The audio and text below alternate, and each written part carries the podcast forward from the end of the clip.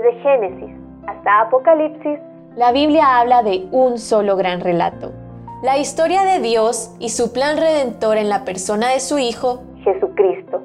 Te invitamos a escuchar este extracto de la Biblia devocional centrada en Cristo, presentada por Lifeway Mujeres y Biblias Holman. Habla, Señor, que tu siervo oye. Primera de Samuel 3. Samuel fue un gran juez y profeta. El libro de los Salmos lo menciona junto a Moisés y Aarón como uno que invocaba el nombre de Dios y él le respondía. En nuestro pasaje, la respuesta de Samuel a la voz de Dios inicia su caminar como profeta. Ana, la madre de Samuel, lo dedicó por completo al Señor desde que era pequeño, por lo que el niño vivía en el templo a cargo del cuidado e instrucción del sacerdote Elí. Se estima que tenía unos 12 años cuando oye una voz y no la distingue. Es el sacerdote Elí quien le instruye cómo debe responder ya que la escritura registra que Samuel, aun habiendo servido en el templo y trabajado de la mano con un sacerdote, no había tenido una experiencia personal con Dios. Samuel, obediente a la instrucción de su maestro Elí, al oír la voz responde de forma directa a quien lo llama.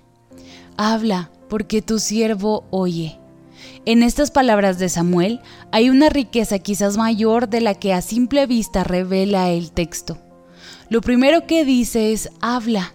Romanos 10:17 expresa, así que la fe es por el oír y el oír por la palabra de Dios. Es decir, si Dios no habla, no hay revelación. Los oídos de Samuel estuvieron expuestos y atentos a lo que Dios tenía que decirle. De la misma manera, mis oídos deben estarlo a la palabra, y ella me revela a Cristo. Lo segundo es fundamental y se refiere a la actitud en su corazón. Tu siervo oye. Bíblicamente hablando, un siervo es aquel que está obligado a servir a su maestro. Debemos imitar la actitud humilde demostrada por Samuel y su disposición a oír. Él conocía su condición inferior, tenía oídos prestos y un corazón humilde para recibir y aceptar lo que escuchaba. Más tarde, este muchacho llegaría a ser un gran instrumento en manos de Dios para el pueblo de Israel.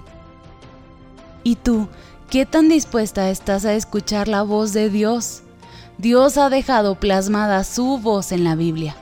Cuando decides leerla, tapas tus oídos o escuchas su voz. Para conocer más recursos relacionados a esta gran historia, visita www centradaencristo.com.